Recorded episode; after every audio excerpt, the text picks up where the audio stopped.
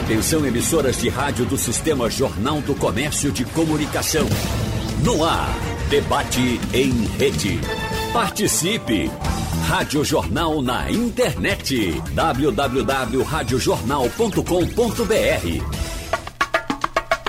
Eita, o debate de hoje temos no presencial o doutor Fernando Beltrão, temos a infectologista Vera Magalhães à distância e temos a médica, patologista, professora da UPE, doutora em imunologia, Patrícia Jugman. Nos escuta bem, doutora Patrícia? Bom dia, Geraldo. Escuto você muito bem. Algum parentesco seu com Miriam Jugman? Sim, todas as pessoas que têm esse sobrenome são originárias de um único ascendente alemão, ou por sangue ou por casamento. No caso de Miriam, por casamento. Uhum. A Miriam é, era uma, uma, feminista, né, muito envolvida aqui com os assuntos é, femininos, praticamente na, na, na, origem desses movimentos, não é isso? Isso, exatamente. Uhum. Mas tudo bem com a senhora, não é? Tudo bem, tudo tranquilo, Geraldo. O doutor Fernando Beltrão lhe tem aqui em grande conta, viu? É recíproco. Nós somos grandes amigos. Doutor Fernando deveria estar aqui com a gente também hoje. Isso é uma coisa que dói na nossa alma. O farmacêutico Arquimedes Melo. Exato. Ele, 50 anos de idade. 50 anos de idade. É, é, é, primeiro, que a gente chega estranho de ter 50 anos, porque eu estou com a foto dele aqui, ele era essa cara. Sim, sim, sim. Né? Cara de 49. Era um, era um menino sim, que entrava sim. aqui uma desenvoltura um enorme. homem de bem, um homem de bem. Uhum. Uma dor para todo mundo que o conheceu. Uma dor. Conhecia esses assuntos todos de farmácia, debatia com, com, com vigor, trabalhava com fitoterapia, examinava plantas e etc e tal. Faz uma falta enorme, enorme, enorme. Eu nunca vi, Geraldo, uma doença como essas. Eu não sou tão Agora, no velho. No caso dele não foi Covid. Eu sei, um mas infarto, eu, né? é, o problema é que vem o lateral. É que uma doença puxa a outra. Eu nunca vi um tempo como esse. A sociedade está doente. A gente precisa entender. Tem um cara, foi Patrícia que me apresentou esse cara. Essa doutora Patrícia aí. Uhum. Foi ela que me apresentou um cara chamado James Lovelock. É um inglês que falou sobre o mundo não é uma pessoa. A pessoa é o mundo, o mundo é a pessoa. Tudo que acontece ao meu semelhante acontece comigo. É a lateralidade. Esse tempo é muito difícil para doença mental, para doença cardiovascular, para conflitos interpessoais, porque fica tudo fervendo numa fervura ruim. Não é aquela fervura que serve para dar gosto à comida, é aquela que estraga, é aquela que queima. A gente está vivendo um tempo que o tecido social está apodrecido. As pessoas estão sofrendo. E aí muitos males vão nos tirar. Um que tem tirado um pouco menos, parece, os acidentes de carro, porque as pessoas têm se deslocado um pouco menos. Mas muito, muito se sofre nesses tempos. E claro, toda perda é dolorosa. A de Arquimedes é muito mais. Para nós da área, muito, muito mesmo. Uhum.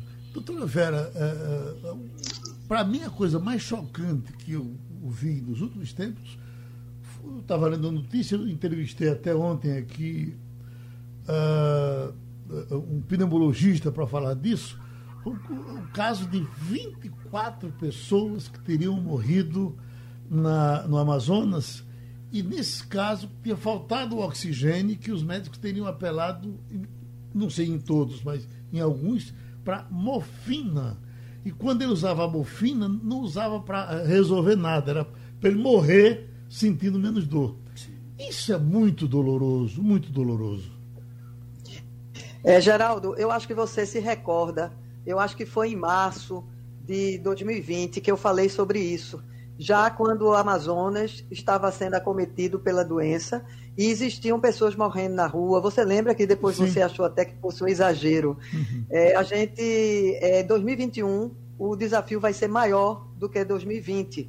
É, a Europa já nos deu esse recado, tá certo? A Inglaterra está prestes a ampliar o lockdown, a Itália. Então, todos esses países que foram acometidos, principalmente na Europa, né?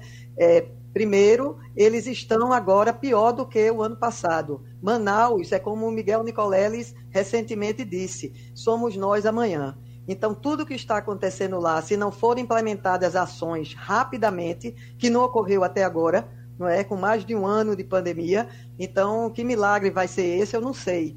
Mas é importante, primeiro, viabilizar as vacinas e manter todas as outras medidas de prevenção, porque a gente fica muito falando da vacina, a vacina é fundamental, é essencial. E ela precisa ser dada ao maior número de pessoas possível. Não sei como é que o Brasil vai conseguir fazer isso se existe essa inércia e essa falta de vontade de seguir adiante nos contratos, e agora está até meio tarde, porque as pessoas já fizeram, mas as medidas de usar máscara, distanciamento social, isolamento, eu acho que os governos têm que usar desse recurso, porque os números, inclusive de Pernambuco, já são números muito preocupantes. Então, tem que ter coragem e fazer isso, porque a gente vai pagar muito caro se isso não for. Doutora Patrícia, acompanha, nós temos espaço ainda para piorar? Veja, é, eu acho que o pior passou. Né? Nós já estamos é, com 400 mil mortos nos Estados Unidos, com 200 mil no Brasil. Eu não acredito, sinceramente, que nós vamos atingir cifras que possam dobrar esse número que nós tínhamos quando não sabíamos nada sobre tratamentos, sobre condutas em terapia intensiva, sobre como identificar sintomas, sobre como ter testes diagnósticos disponíveis. Eu acho que esse tempo duríssimo trouxe muito ensinamento para a gente na área médica, na área de diagnóstico, na área de pesquisa. Então, eu acho que o que nós conseguimos até agora vai fazer com que nós estejamos mais bem aparelhados para continuar com as dificuldades que se apresentam, que são reais. Como Verinha disse, eu posso chamar ela de Verinha, porque ela foi minha colega de basquete, jogamos na seleção pernambucana juntos. Vera, abração para você. Muito bom estar perto de você aqui nessa entrevista. Então, o que eu quero dizer é que nós estamos num período de mais amadurecimento para enfrentamento da, dessa condição. Existe algo de natureza humana que precisa ser observado e que é especialmente difícil de se lidar. O que é? É a própria natureza humana, a maneira da gente ser. Então não existe nada mais incômodo do que você usar uma máscara, nada mais antinatural do que você não abraçar sua mãe, nada mais antinatural do que você não estar com quem você ama. Então, nesse momento, é necessário que a gente tome medidas que a natureza afetiva, humana da gente, normalmente não aceitaria. Nós somos seres sociais, então o confinamento é algo muito de enfrentar. Então, quando a gente vê uma explosão de responsabilidade, entre aspas, em praias, em festas, em tudo, é a natureza humana explodindo para o lado dela. Você veja, por exemplo, a AIDS. É uma doença que a gente não conseguiu impedir que ela continuasse, porque a natureza humana, a sexualidade humana, ela não é tão facilmente controlada, embora que nós não tenhamos vacina também para o HIV. É de uma parte. Mas o comportamento é. humano, nesse momento, é um grande desafio. Bom, é, pediu uma parte, pois não, doutor? Eu gostaria de até responder né, aquilo, porque, veja bem, é inevitável e que a, a, está havendo uma explosão de casos de Covid novamente. Na Europa, a segunda onda foi muito pior do que a primeira. Aqui não haverá de ser diferente por várias razões que eu gostaria de explicar. Primeiro, nós não temos um tratamento específico contra a Covid. Não existe droga que previna a Covid. Não existe droga que seja eficaz tratando precocemente, como alguns preconizam. Isso é fato, isso é comprovação científica. Nenhum país está utilizando, de sério, está utilizando esse tipo de estratégia. Então, vacinação, a gente vê uma vacina que está ainda sendo muito discutida, falta de contratos, isso já deveria ter sido feito, falta de produção por conta dos insumos que ainda não estão garantidos. O Brasil tem um país, é um país exitoso no Programa Nacional de, de Imunizações, deveria estar muito melhor do que está, tá certo? se tivessem sido tomadas as ações corretas. E existe ainda a nova variante do vírus, que se mostra muito mais transmissível do que a primeira. Então, isso vai levar a um colapso mais precoce do, do, sistema de saúde, que é o que nós estamos observando em Manaus. Então, mesmo que essa cepa, essa linhagem não seja mais virulenta, ela se torna mais letal exatamente pelo maior número de pessoas em menor período de tempo que vai procurar os hospitais, que é isso que nós estamos observando em Manaus. São coisas inacreditáveis e injustificáveis, falta de oxigênio, como o Geraldo acabou de dizer, pessoas morrendo com, sem ar, tá certo? Isso é extremamente estressante, é extremamente trágico. Então é isso que a gente está vivenciando. Não é o futuro, não. A gente está falando disso agora. Mas no futuro, eu acredito, por tudo isso que eu falei, que vai haver expansão. Doutor Fernando, o que é que está se passando na sua cabeça nesse momento?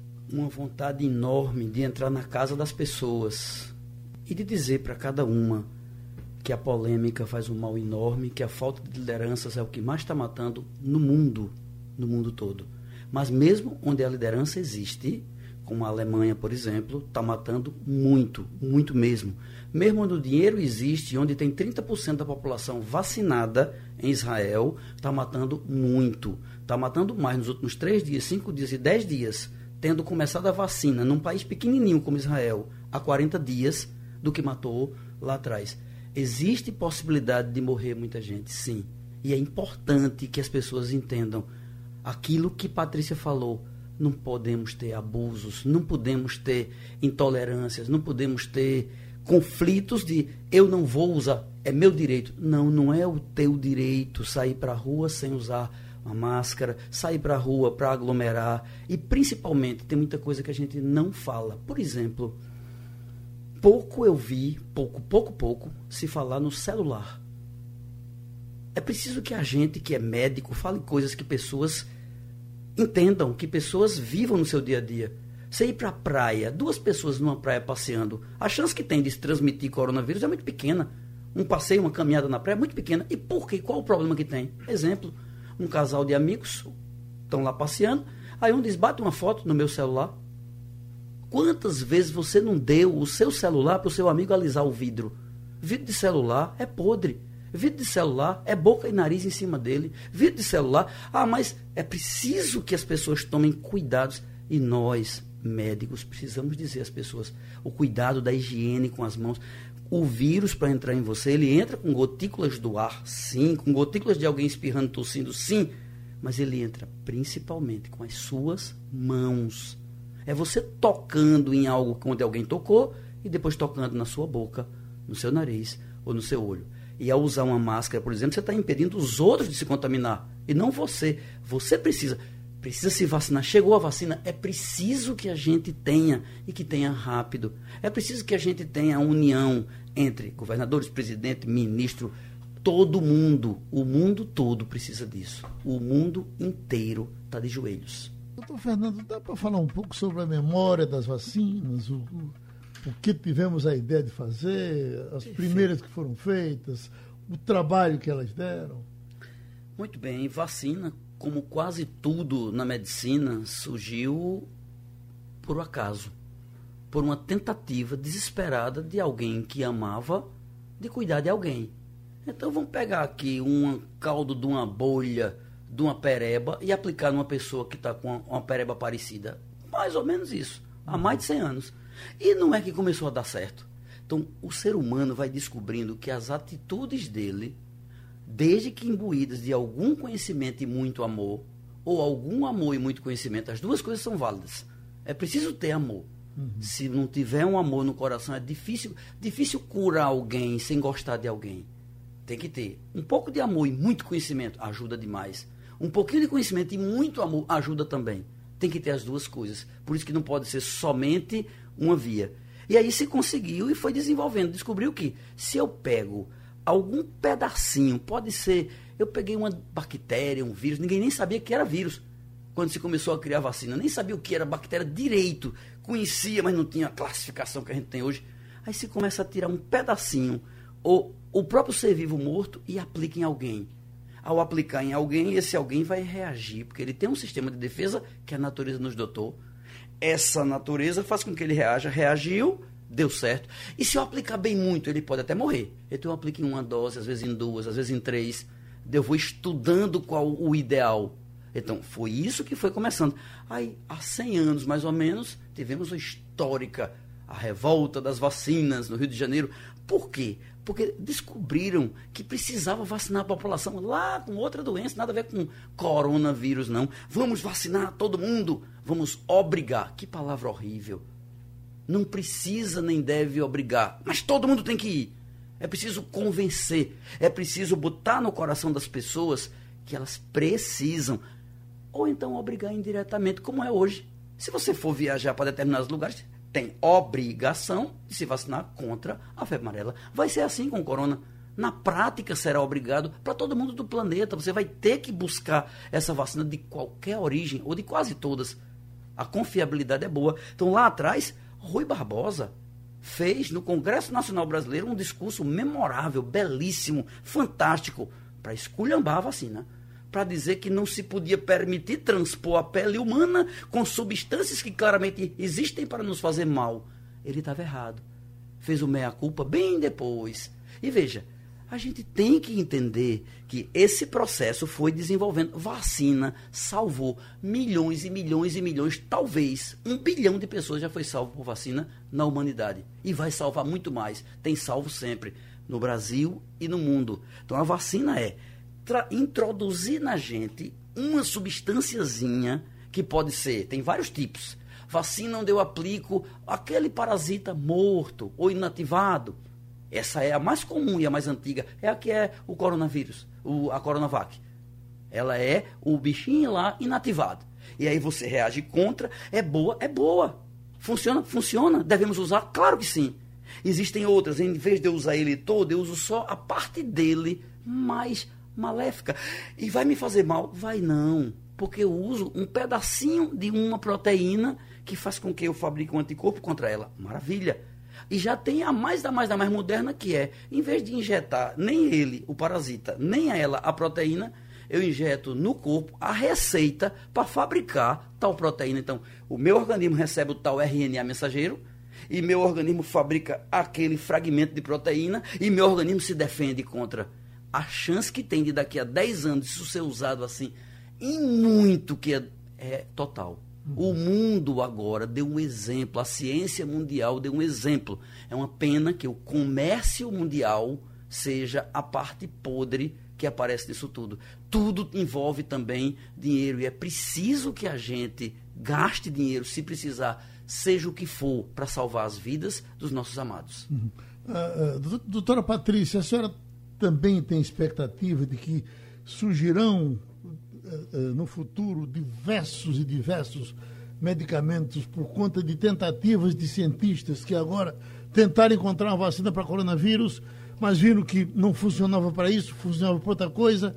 Aí esse, isso está parado para daqui a pouco recomeçar e muita coisa vai surgir. Nós vamos ter aí um, um, um festival positivo de medicamentos daqui para frente nós vamos ter sim coisas muito positivas, porque a ciência está sendo desafiada num grau máximo.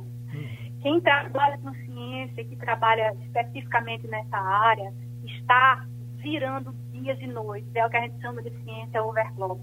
A gente está trabalhando na área da vacina, na área de terapia, na área de diagnóstico específico. Nunca se trabalhou tanto num tempo recorde para produzir insumos que vão ajudar a saúde. E eu queria complementar algo que Fernando falou sobre o nascimento das vacinas com a intenção amorosa de ajudar alguém. Isso aconteceu na Inglaterra por um, um médico chamado Edward Jenner, que vacinava com pústula de vaca, daí o nome vacina, sobretudo as mulheres contra a varíola, porque se elas sobrevivessem à varíola, ficavam com aquelas marcas horríveis no rosto, elas não casavam. E a compaixão por essas criaturas fez também com que ele, ele, ele corresse o risco de fazer isso. E, em termos de correr risco, eu quero dar um exemplo que todo mundo conhece, que é o exemplo de Albert Sabin. Albert Sabin, numa das suas vindas ao Brasil, quando ele participou da inauguração de um hospital que levava seu nome, conversando com um dos diretores do hospital, inquirido sobre o processo de produção e tal, como é que ele fez a vacina contra a poliomielite, a paralisia infantil, ele disse à pessoa com quem ele conversava, olhe, quando eu comecei esse processo de vacinação, eu morria de medo, eu morria de medo que desse errado, eu morria de medo de provocar doença nas crianças, mas eu também morria de medo de não ajudar com o conhecimento que eu produzia até então. E, na realidade, a primeira formulação de vacina de Albert Series não seria aprovada pela Anvisa nos dias de hoje. Mas foi com ela que tudo começou. E é a partir dela que as, as melhoras foram feitas e que hoje a gente tem um Zé Gotinha maravilhoso no Brasil e a gente praticamente tem a poliomielite erradicada. Então, eu sou cientista, eu confio na ciência e eu acredito que a gente vai melhorar nos insumos de vacina, em primeiro lugar, porque eles são muito mais necessários do que os, os insumos terapêuticos, e que a gente vai chegar lá, a gente vai chegar lá. E as vias vacinais, como o Fernando colocou, são múltiplas hoje, né? Nós temos laboratórios 106 tentativas de construtos vacinais ao, no mundo, temos cinco que estão em fase 3 e tudo mais, tentando trazer para a gente é, momentos de proteção. Quando eu digo momentos, significa dizer que a gente ainda não sabe a validade, mas todo o tempo de proteção que a gente ganhar é bem-vindo. Se disser assim, olha, a vacina de agora só vai durar seis meses, que maravilha que ela vai durar seis meses. A gente tem mais seis meses para pesquisar mais. Então, eu sou completamente a favor da vacinação. Acho que ela deve ser vista como um, um bem, um bem científico, um bem médico, algo que vai dar para a gente um nível de esperança. É perfeita? Não. É total? Não. Temos todas as respostas? Não. Mas já temos algumas que permitem sistemas de regulação, como o FDA nos Estados Unidos, é, liberar é, de maneira emergencial a vacina da Moderna, que é essa vacina de mRNA, a vacina da Pfizer, BioNTech, que também é uma vacina de RNA, e que fizeram a nossa Anvisa, que é um órgão extremamente respeitável, liberar a, a Coronavac, que já está sendo distribuída no Brasil, e eu espero que isso seja um sucesso, porque o nosso programa nacional, o PNI de vacinação, é um dos maiores programas de vacinação do mundo, e eu acredito que isso vai servir de alento, de calma. É a solução total? Não, a gente tem que ter o pé no chão, não é. Mas é um bem científico, é um bem humano que entrou agora à nossa disposição em tempo recorde, em se tratando de vacina. Uh, doutora Vera, há pouco o doutor Fernando tocava aqui na, na questão da, da educação, das pessoas terem consciência de que precisam se cuidar, tomar vacina. A senhora que gosta muito de cachorro, um sucesso é a vacina contra a raiva, né? De um jeito que eu tenho visto uh, gente pegando vira-lata, às vezes, na rua, levando para vacinar, não tem nada a ver com aquele cachorro, mas leva para vacinar, e hoje a vacina contra a raiva é um sucesso enorme no Brasil todo. Pernambuco não tem caso de, de raiva, acho que há, há muito tempo, né, doutora Vera? Sim, é, é, Geraldo, mais um exemplo né, da importância da vacina é, para que consigamos é, superar muitas doenças infecciosas. Então, é um recurso inequívoco, tá certo? Em relação às doenças infecciosas. E a rapidez com que a vacina contra a Covid foi liberada é, e aprovada e já está em vacinação ampla pelo menos 30 países do mundo. O Brasil, felizmente, começou a vacinação, mas a passos muito lentos. É isso que eu estou dizendo. Eu acho que é preciso ampliar o mais rápido possível é, o Butantan é capaz de produzir um milhão de doses por dia, tá certo, da Coronavac, só faltam os insumos. Então, esses insumos têm que ser acordados, têm que ser contratados, assim como o da Oxford também. Então, isso é fundamental. É, é mais até vacinas, não só essas duas, mas outras vacinas, porque um país com dimensão continental como o Brasil precisa de pelo menos quatro ou cinco vacinas para conseguir rapidamente vacinar a população. Então, isso é fundamental e todos precisam se vacinar, ou pelo menos 70%, 80% da população, para que a circulação viral seja interrompida. Então, é o único recurso, o recurso mais importante que a gente tem, fora o que já foi conversado aqui, o reforço do uso da máscara, do isolamento social, tá certo? E os órgãos governamentais têm muita função nisso aí, de sempre passar a informação científica mais correta, incentivar as pessoas, porque, como Patrícia disse, é sacrifício. Você usar máscara, você se distanciar, isso tudo é muito estressante e é difícil. Mas precisamos ser resilientes, ser disciplinados, porque o mal da doença é muito maior. Doutor Fernando, está vindo aí agora, daqui a pouco chega, depois de tanta tentativa, a vacina contra a AIDS. Depois de 40 anos tem uma vacina sendo testada agora, ela já está na fase 3. E aí sim, vamos ter a vacina contra a AIDS. Enfim, virá um mundo de vacina pela frente. Né? Com toda certeza que ao caminhar na tentativa de construir uma, a gente aprende muito para construir outras. Por exemplo, muito do que a gente está hoje vendo usar para desenvolver as vacinas para o corona foram pesquisas para tentar desenvolver vacina para o ebola, para o hantavírus, para o MESPA, ou seja, para outras doenças iguais ou não, parecidas ou não, mas que produzem no indivíduo pesquisador algum produto que às vezes ninguém valoriza porque ele não deu em nada, ele não deu no comércio, veja, ele não conseguiu produzir algo que virou commodity. Vacina é commodity. Então ele não virou isso. Por exemplo, eu tenho impressão que talvez o mundo receba uma pernada de algum grande laboratório europeu ou americano. Como uma pernada. Porque determinadas vacinas, o tipo de insumo a ser produzido, essa de RNA, o tipo de insumo a ser produzido pode ser produzido numa escala absurdamente monstruosa, porque a tecnologia é outra. Uhum. A forma é outra, depende só de máquina. E máquina é Ctrl-C, Ctrl-V. É só ter dinheiro. Milhões, bilhões, trilhões. Se isso acontecer, vai se poder vacinar daqui a cinco anos ainda.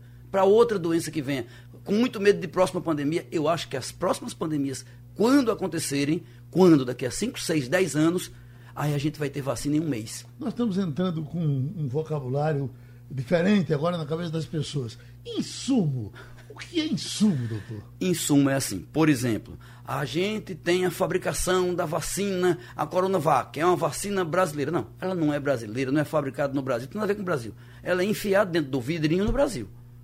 Então, ela vem o líquido ou o pozinho para eu diluir e lá eu boto no vidrinho e boto a etiqueta. Ok? Então, insumo é aquilo que serve para virar o produto. Uhum. No caso do Rio de Janeiro, da Fiocruz, vem uma substância ativa e essa substância vai ser agregada a outros, como se fosse vem a farinha para eu fabricar o bolo. Uhum. Aí o resto do bolo eu consigo fabricar. A maioria das vacinas exigem insumos de altíssima qualidade. Sabe quem é o maior produtor mundial de insumos? A China. Então o mundo precisa da China e a China precisa do mundo. É preciso, primeiro, dialogar. O diálogo é muito importante entre todos, os grandes, os médios, os pequenos, os pobres, os ricos. Se o cara é muito rico, eu sou muito pobre, o Brasil é pobre. Eu preciso falar com ele com carinho, com convencimento, em fóruns mundiais e dizer eu preciso disso. Por exemplo, até hoje eu não consigo entender. Meu Deus, a China não tem um caso de morte por coronavírus há oito meses. Ela deveria, além das vacinas, explicar a gente como é que ela está fazendo isso. Tem algum tratamento lá? Não sei. A OMS não sabe. Tem algum tipo de isolamento diferente? Não sei. A gente não sabe. Deveríamos ter mais diálogo, perder o medo uns dos outros e dialogar e conversar. Insumo é produto, é receita para fabricar o bolo. Então nós sabemos fabricar, sim. Nós podemos fabricar. Em algumas nós somos autônomos, em muitas não. Nós vamos chegar lá, como chegamos com o petróleo.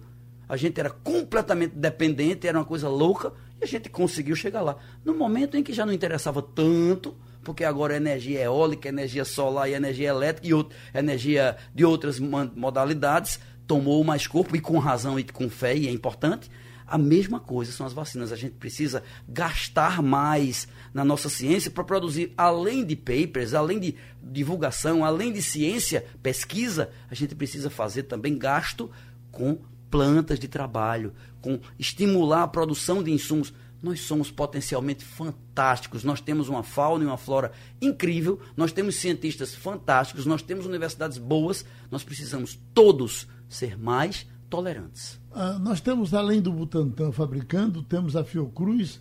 Temos mais, doutora Patrícia, no Brasil?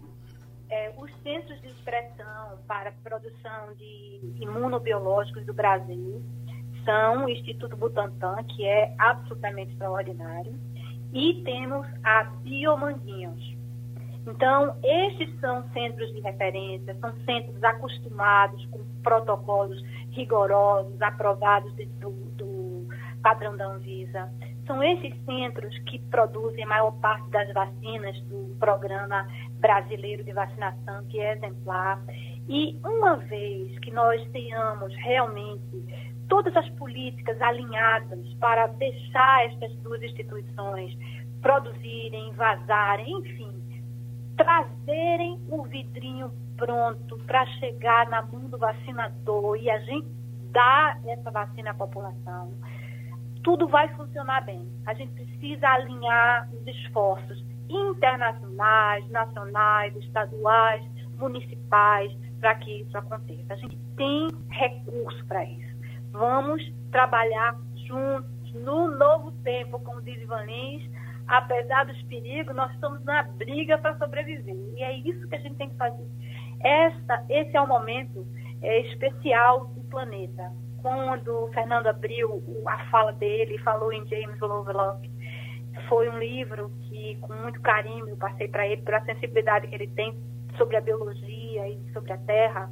Esse é o momento da Terra.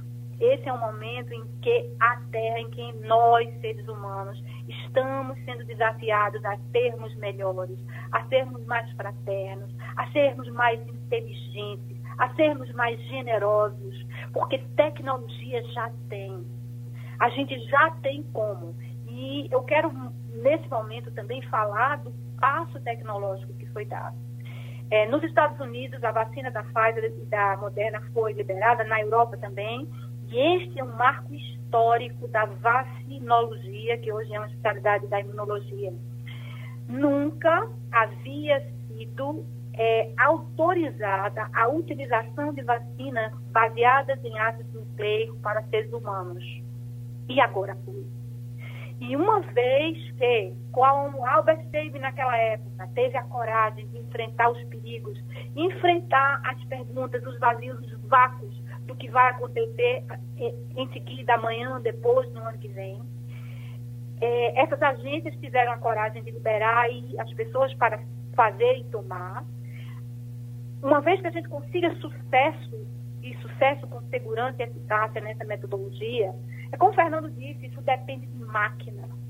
Agora, nós temos os biosintetizadores, já temos os vetores é, virais na forma de plasmídeos e bactérias, enfim, tudo isso depende de máquina.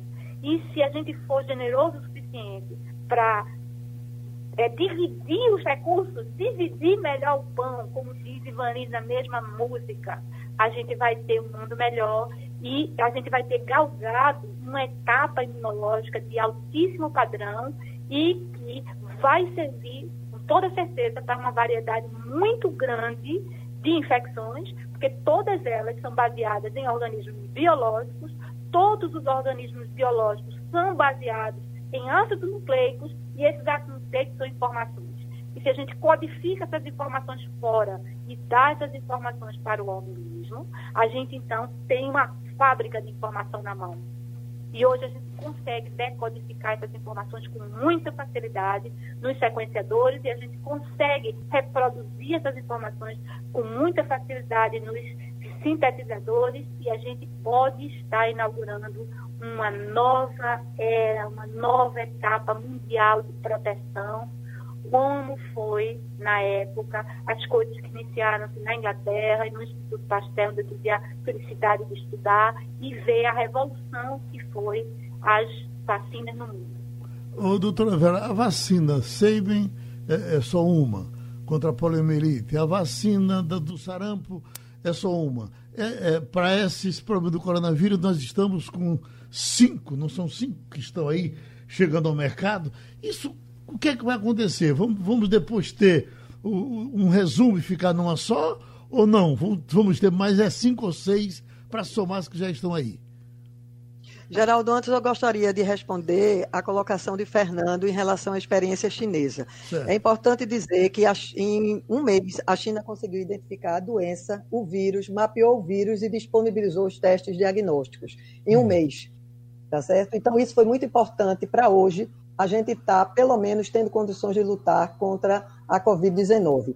É, em relação à fórmula que a é, China usou para, inclusive, restringir a, a Covid em apenas uma região, praticamente, que foi a de Wuhan, foi exatamente testagem, eles, isolamento, eles fizeram a vigilância dos casos de, de, positivos, exatamente através dos testes, eles reconheceram os casos positivos de Covid ou de infecção assintomática e restringiu a circulação daquela pessoa, além de várias outras pessoas. Então, essa questão do lockdown chinês e da testagem, muita testagem, foi a mesma que seguiu a Coreia também, que conseguiu restringir e muito a circulação viral. Então, eu acho que o mundo precisa também é, compreender essa experiência que está divulgada em vários artigos científicos. Até hoje eles estão publicando muito artigo. Isso não ficou restrito, essa informação não ficou restrita à China. Então, a questão das vacinas foi realmente uma resposta possível, uma resposta da União, de todos os pesquisadores do mundo e todas as empresas, inclusive produtoras de vacina, que direcionaram todos os seus esforços reconhecendo a gravidade dessa pandemia. Então, hoje nós temos realmente um exemplo não é, de união entre todos esses países que estão seriamente é, mobilizados para vencer, reconhecendo a gravidade do momento.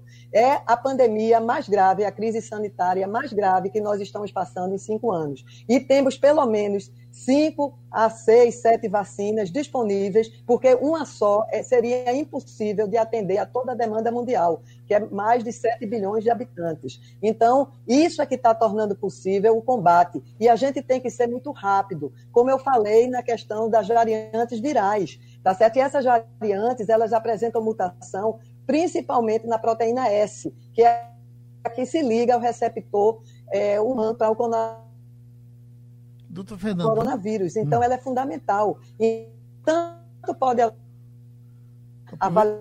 Aproveitando esse, esse problema que tá do, do, do, doutora Vera está tendo, doutor Fernando, a, a, o nosso organismo não, não, não, não terá problema com, com, em receber tanta vacina para problemas diferentes? De repente ele não vai fazer uma leitura errada? Não, com toda certeza que não. A gente precisa, é importante, tomar a vacina, tomar mais de uma dose se for o caso. Aquilo que for preconizado é preciso que a gente faça, que a gente siga o protocolo daquela vacina, mas o fato de haver várias, isso não causa. Para, por exemplo, poliomielite, ele só tem uma, a SEIB. Tem mais? Não, tem. Tem uma chamada SALC que era injetável, não era gotinha não. A própria Sabin já foi usada na forma injetável. Então existem formas e modos, aí vai afinando. Isso é feito time de futebol, no começo do campeonato, no meio e no fim. Certo. É possível que vingue no final de tudo como perfeito, melhor. Vai ser melhor quem produzir mais rápido, quem produzir maior capacidade imunogênica, fizer a pessoa reagir mais e melhor. Quem conseguir fazer uma vacina de uma dose só, ganha muito com isso, por causa de questão de repetir na mesma pessoa a mesma vacina. Então, quem conseguir uma dose só, quem conseguir mais rápido, quem conseguir melhor poder imunogênico e principalmente quem conseguir preço. Para daqui a algum tempo, quem conseguir preço é o grande campeão no mundo, porque é commodity. Então, das tantas que tem, vão afinar e vão ficar. Para a humanidade, duas, três, quatro, não dá para saber exatamente quais. Esses vírus que estão se modificando, nós estamos correndo o risco, daqui a pouco, essas vacinas aí não servirem por conta de uma roupa nova que está vindo no vírus? Vou tentar dar uma explicação bem, bem simples para pessoas bem simples que estejam nos escutando. Veja, imagine que eu tenho um inimigo e que o inimigo tem um formato humano. Imagine um vírus, tem um formato humano. E que ele mata as pessoas por estrangulamento. Ele pega com a mão e estrangula. Pega com a mão e estrangula, ok? Aí a vacina, vacina 1, ela consegue fazer com que corte as pernas dele. Uhum. Então ele com a mão estrangula, mas sem perna ele não anda, não pega ninguém. Uhum. Ok? O segundo, eu vou cegar o vírus. Ele continua tendo a capacidade de estrangular, mas ele cego, não vê ninguém, não consegue atacar. O terceiro, então, tem várias coisas. O outro, eu paro o coração dele. Adianta ele ter a mão para estrangular? Se o coração parar, acabou a vida dele. Então tem vários tipos de vacinas e vários tipos de modo de desenvolver e elas vão ter essa eficiência. E quando diz que ele sofreu uma mutação, o que é? Imagine que o vírus sofreu uma mutação, repetindo, o vírus com formato humano, e que a barriga dele ficou maior. Não influenciou em nada na capacidade de estrangular. Que a orelha dele, em vez de duas, criou três orelhas. Não afeta nada a ele ele continua tendo mutação e sendo o mesmo. Ele é grande e perigoso quando ele consegue enxergar, correr e estrangular. Então, é verdade que as vacinas podem até não ter um efeito mesmo daqui a um tempo, por isso que elas mudam. A vacina da gripe, uhum. como o vírus da gripe muda muito e muda, veja, imagine que ele muda o jeito de apertar. Então aí é mais trabalhoso. Uhum. Se ele mudar em algumas proteínas essenciais, se a mutação envolver algumas áreas dessas, por exemplo, aparentemente, as mutações que aconteceram foram mais de 800. As mais importantes têm algo a ver com a transmissibilidade ter se tornado maior. O primeiro-ministro da Inglaterra alertou todo mundo em novembro. Ele disse: está acontecendo, pelo amor de Deus. Ele e Angela Merkel deram depoimentos emocionantes e emocionados. Está havendo uma mudança, está mais transmissível. Precisamos tomar mais cuidado. Ele dizer isso foi muito importante para alertar todo mundo que está estudando e todo mundo que está susceptível. Quem está na rua está susceptível principal risco não é de você adoecer, porque a maioria dos que adoecem não tem nenhum sintoma ou quase nenhum. O principal risco é de você se transformar num assassino involuntário. Uhum. Porque você, ao pegar o seu Uber, pegar a sua mão, pegar o cinto de segurança do Uber e encaixar, pode ser que ali vocês tenham recebido o vírus. Por favor, álcool, sabão, água, limpeza, nada de mão na boca, no rosto, nem seu, nem de ninguém e o meu vírus, que pode ser para mim mansinho e eu ser assintomático, se eu jogar ele no senhor, ele pode ser violento a ponto de lhe matar. Porque nós somos únicos, porque nós temos um padrão, tem uma vantagem. Nós temos um genoma absurdamente superior a esse vírusinho pequeno. Ele é pequeno, ele vai ser destruído por nós. Se ninguém fizer nada, a gente acaba com ele. Uhum. Mas é preciso fazer, porque a gente acaba com ele perdendo os nossos. E a gente não quer perder ninguém. Cada morte é uma dor, cada morte é uma dor. Não dá para a gente estar tá perdendo, direto ou indiretamente, pessoas. Pois bem, o vírus, quando chega em mim, eu tenho minha imunidade. Você tem a sua, cada pessoa tem a sua. Cada um vai reagir de um modo um pouco diferente. Uns são muito mais susceptíveis. Isso tem a ver com uma. Isso é uma teoria minha a maior superfície exposta da gente, aquela mais vulnerável, é o nosso pulmão. O pulmão de uma pessoa normal é como se ele tivesse mais ou menos 100 metros quadrados, uma quadra, tamanho de uma quadra, exposto ao vento. Aí o ar entra, nariz, faringe, laringe, traqueia, pulmão, bate nessa superfície. E ela é bem fininha, a superfície alveolar é uma das mais finas que existe. Chama-se um epitélio pavimentoso simples, bem fininho. Então já está no sangue, é fácil. Como é muito exposto, tem que ter muita defesa. É preciso estudar mais isso. Nós estamos estudando para obter essas respostas. Tem Guaraci aqui da. Não, é, é, Guaraci da Torre.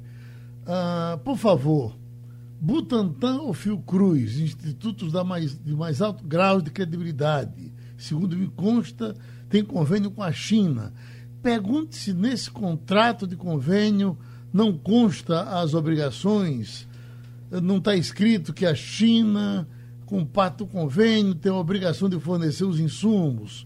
Bom, isso depende de cada contrato ou não, doutor. É, e o convênio não é com a China, né? É com o laboratório. É com o laboratório e por trás né? disso tem a burocracia, tem a é, política internacional, tem o interesse, tem a capacidade de produção, tem tanta coisa no meio disso. O contrato deve estar dizendo, a empresa com a empresa, que ela deve fornecer tal coisa. Uhum. Agora, tem que liberar lá, tem que liberar a entrada aqui. Uhum. Tem que ter, tem que afinar, tem que azeitar, como dizia eu, azeitar as peças do motor, botar óleo para poder o motor andar. Ah, doutora Patrícia, por que, que esses insumos não são feitos aqui? Nós temos condições de fazê-los? Veja, temos condição de fazê-los, porque os institutos que fazem imunobiológicos conhecem essa tecnologia. No entanto, o processo de fazer, ele tem que ser otimizado, as chamadas boas práticas laboratoriais. Você simplesmente não reproduz a mesma receita de bolo é, de um laboratório para outro, da noite para o dia. Mas nós estamos precisando de vacinas da noite para o dia. Então, é por isso que a gente precisa receber insumos prontos para dar partida rapidamente no processo de vacinação. E esse tempo que está sendo ganho é o tempo em que os nossos produtores de imunobiológicos vão entrar nessa engrenagem e vão começar a fazer a vacina no Brasil. Existem acordos, inclusive, de cooperações. A gente não precisa inventar a roda. Então, hoje a lei do royalties dá para você cessão de direitos né, autorais, você paga a propriedade intelectual para você repetir uma fórmula. Tudo isso é negociado e é feito. Eu acredito que isso vá numa linha pressionada pela necessidade evidente de que a gente precisa produzir isso, para que os laboratórios da gente se tornem autônomos no sentido de fornecer, não é, as vacinas que a gente precisa. Uhum. Thales está perguntando, ele é de pesqueira, se tivéssemos tido um movimento deste tamanho, com essa dimensão, com o, o globo todo participando, já não teríamos tido a, a cura para o câncer? Eu acho que a cura para o câncer, de, de, de, uma forma geral, não. Mas já tem muita, muito câncer curável hoje, não, doutora Vera? Sim, então, sem dúvida alguma. Inclusive, essa vacina lá da Pfizer e da Moderna, é baseada em RNA mensageiro, ele tem, assim, muita, é, muito estudo para cura de câncer, para tratamento de câncer. Uhum. Tá certo? Com essa metodologia. E a questão, assim, em relação ao contrato, né, da, tanto do Butantan com a Sinovac, como da Fiocruz com o Oxford AstraZeneca, inclui repasse de tecnologia. Mas o país hoje, o Brasil, está desindustrializado. Então, a gente não tem condições é, de montar rapidamente aqui é, fábricas para é, é, confecção de insumos. Então, no mundo inteiro, hoje, praticamente é tudo importado da China. Não só a vacina chinesa, como a, a vacina também é, da, da AstraZeneca. Os insumos são chineses. Uhum. Doutor Fernando, a, a, a dengue o Butantan trabalha com a vacina para dengue, mas nós não temos ela ainda definitiva. Mas vamos chegar, uhum. vamos chegar, veja. É porque é preciso investir, investir mais, gastar mais. É muita economia. Você gasta 10 milhões para economizar um bilhão. Uhum. É preciso que a gente tenha na nossa cultura isso. A nossa cultura. E por que se envolve menos preocupação com a dengue do que com essa doença ou com a AIDS. Porque a dengue é o mosquito que dá mais em área pobre. A gente pensa menos, temos pouca empatia. O nosso coração precisa estar também voltado para todo o indivíduo lá da periferia, que é quem é mais picado pelo mosquito. Do mesmo jeito que nós nos interessamos aqui pouco pelo ebola, porque ele não chegou aqui, acontece com a dengue, que não chegou na França, por exemplo. Devemos nos interessar muito mais. Uhum. O que é humano é nosso. Se tem alguém morrendo de algo evitável, seja fome, seja raiva, seja depressão. Depressão é o que mais mata. A gente precisa sorrir e abraçar mais para acabar com determinados tipos de morte. A gente precisa ter dentro da gente a vontade, aquilo que eu disse, ou muito amor e um pouco de ciência, ou muita ciência e um pouco de amor. Sem os dois, não funciona. Por isso, já estou me despedindo, que estamos terminando. Eu queria dizer, eu amo essa doutora, chama doutora Patrícia Jungmann. Que pessoa iluminada. Patrícia, um grande abraço para você. Um grande abraço. Então eu vou dar meu amor para a doutora Vera para ninguém ficar reclamando. Perfeito. Minha doutora, muito obrigado, tá certo? Ah, eu, eu, queria me despedir é, dessa turma tão maravilhosa, dessa entrevista, é, deixando um sonho no ar. Esse sonho, na realidade, foi sonhado a semana passada pela minha irmã, que trabalha na área da Justiça Federal. Ela me disse, ô oh, Tita, e se a gente utilizasse a plataforma da Justiça Eleitoral do Brasil, que é capaz de eleger um presidente da República em 24 horas para vacinar o Brasil inteiro? A gente, em vez de ter mesário, íamos ter equipes de vacinação, em vez de ter uma urna, a gente ia ter uma geladeira e a gente ia vacinar o Brasil de uma vez só. E em vez de ter um ticketzinho de comprovação de vacina, e a gente, ou de votação, a gente ia ter o da vacina. e o sistema, que já tem o cadastro de todos os brasileiros, iria registrar aquela vacinação. E eu achei o sonho da minha irmã simplesmente maravilhoso. E a oportunidade de deixar esse sonho no ar é agora. Então, eu estou deixando esse sonho no ar. Quem sabe se mais adiante, com um sistema de vacina moderno e que permita uma descentralização dessa, uma capilaridade dessa, mesmo que a gente tenha que fazer isso em sequência para evitar aglomeração, a gente tem um show de vacinação no mundo, como a gente já dá no nosso PNI e como a gente já dá no nosso sistema eleitoral. Então Pronto. fica aí um sonho no ar. Muito obrigado. Doutor Fernando, deixa eu registrar aqui para o senhor ver aqui. Está chegando um cheque. Um cheque. Dois mil é reais. É para mim, é para me pagar. Eu não quero, não. Do, não, dois não mil quero reais cachê. doação de cadeira de roda. Cadeira de roda, graças a Deus. Obrigado a você que está doando. Joseilda Barbosa, da Estância. Monique Nascimento de Boa Viagem. Seu cheque está aqui. Então, doação de cadeiras de rodas. Entendeu? Perfeito, muito Significa obrigado. que o mundo vai demorar a se acabar. Tem muito, muita gente boa para cuidar dele aí. Tem mais bom do que ruim. ok. Muito obrigado, minha gente. Sugestão ou comentário sobre o programa que você acaba de ouvir, envie para o e-mail ouvinte@radiojornal.com.br ou para o endereço Rua do Lima 250, Santo Amaro, Recife, Pernambuco.